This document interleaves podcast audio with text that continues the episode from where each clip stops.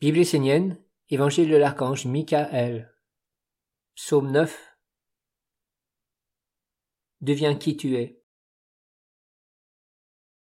Le secret de la guérison de l'humanité et de la santé parfaite dans l'homme est caché dans les graines, et plus particulièrement dans le grain divin en la terre intérieure de l'homme.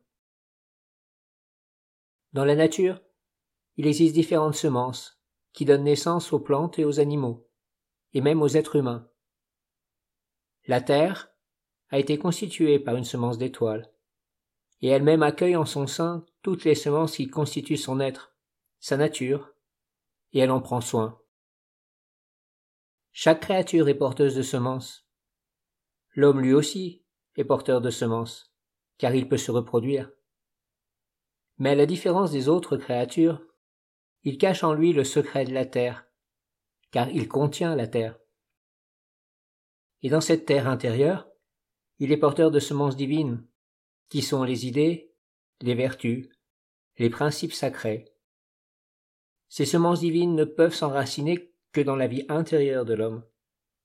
Et les fruits que donnent ces semences sont la grande bénédiction pour toute la terre. C'est pourquoi la terre aime l'homme, elle lui offre tous ses fruits, afin qu'il fasse fleurir en lui la semence de Dieu, pour lui en offrir les fruits en retour.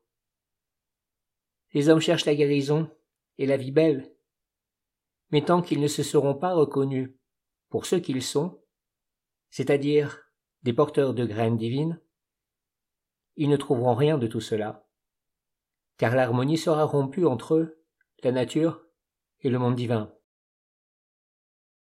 Il est fondamental que l'homme prenne conscience qu'il est un porteur de graines dans sa terre intérieure, et que dans sa vie quotidienne, il consacre du temps pour cultiver le jardin de son âme et alimenter la graine divine qui est en lui.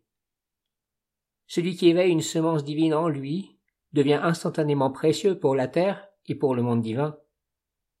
Toute une structure subtile l'entoure alors, afin de protéger ce qui veut apparaître dans le monde. Même la personnalité de l'homme se focalise sur ce joyau impersonnel, et trouve ainsi le chemin naturel de la sublimation. Dis-toi que personne ne peut vaincre le dragon qui vit dans la personnalité de l'homme si l'homme n'est pas fécondé par Dieu. Lorsque l'homme est porteur d'une graine vertu, et qu'il cherche à l'amener vers la perfection, il devient le moteur de toutes les énergies de son être, un point de ralliement et de focalisation. Ainsi non seulement l'homme ne tombera jamais malade, et aura une vie saine dans le corps et l'esprit, mais en plus, il deviendra naturellement un thérapeute pour les autres et la terre. À l'heure actuelle, l'homme ne sait plus qui il est. Il a laissé sa terre à l'abandon, et d'autres la cultivent à sa place. Alors que beaucoup de belles choses sont en lui, il ne porte aucune graine consciemment, il ne les met pas en mouvement, et ne les conduit pas vers la perfection et l'accomplissement. L'homme doit commencer par savoir qui il est, et pourquoi il est sur la terre lui-même porteur de la terre des semences de Dieu? L'homme doit trouver la vertu prédominante en lui, et l'amener jusqu'à la floraison. Alors tout le reste de son être s'éveillera et s'élèvera à travers cette nature sublimée. Comment découvrir cette vertu? En t'observant toi-même. Lorsque tu es né, cette vertu était déjà avec toi. C'est l'ange qui t'accompagne. Certains sont doués pour le langage, d'autres pour la méditation, la musique, l'écoute de l'autre, la relation. Il s'agit là d'une première orientation qui permet de découvrir l'affinité intérieure de l'âme. Ensuite, à travers cette affinité, il faut chercher le désir profond.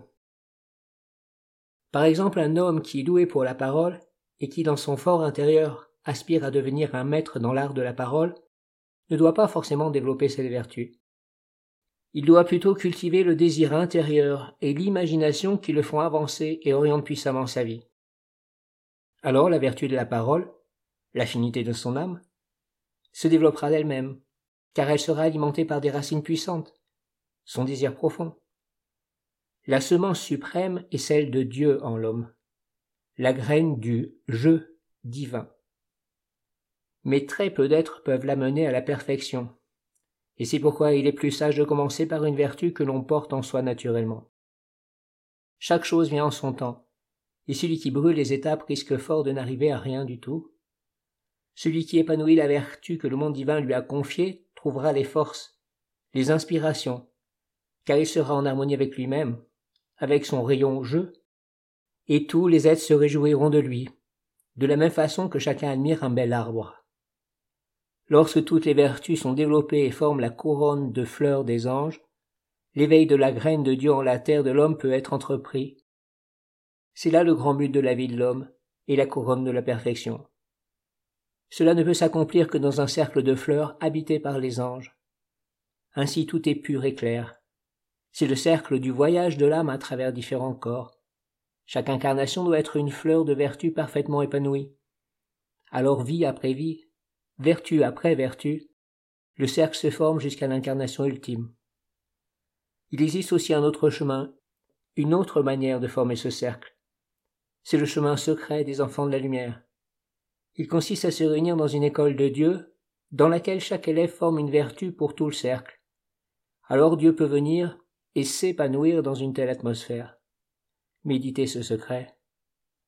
Ne soyez pas comme l'homme qui vit sur la terre en étant totalement inconscient de sa terre intérieure, de son être, en ne portant aucune vertu, laissant ses souhaits et ses désirs instinctifs et obscurs alimenter les énergies en lui, sans jamais rien conduire vers la perfection du Père. Méditez sur le cerf, qui incarne la noblesse et sait s'affirmer en se montrant tel qu'il est.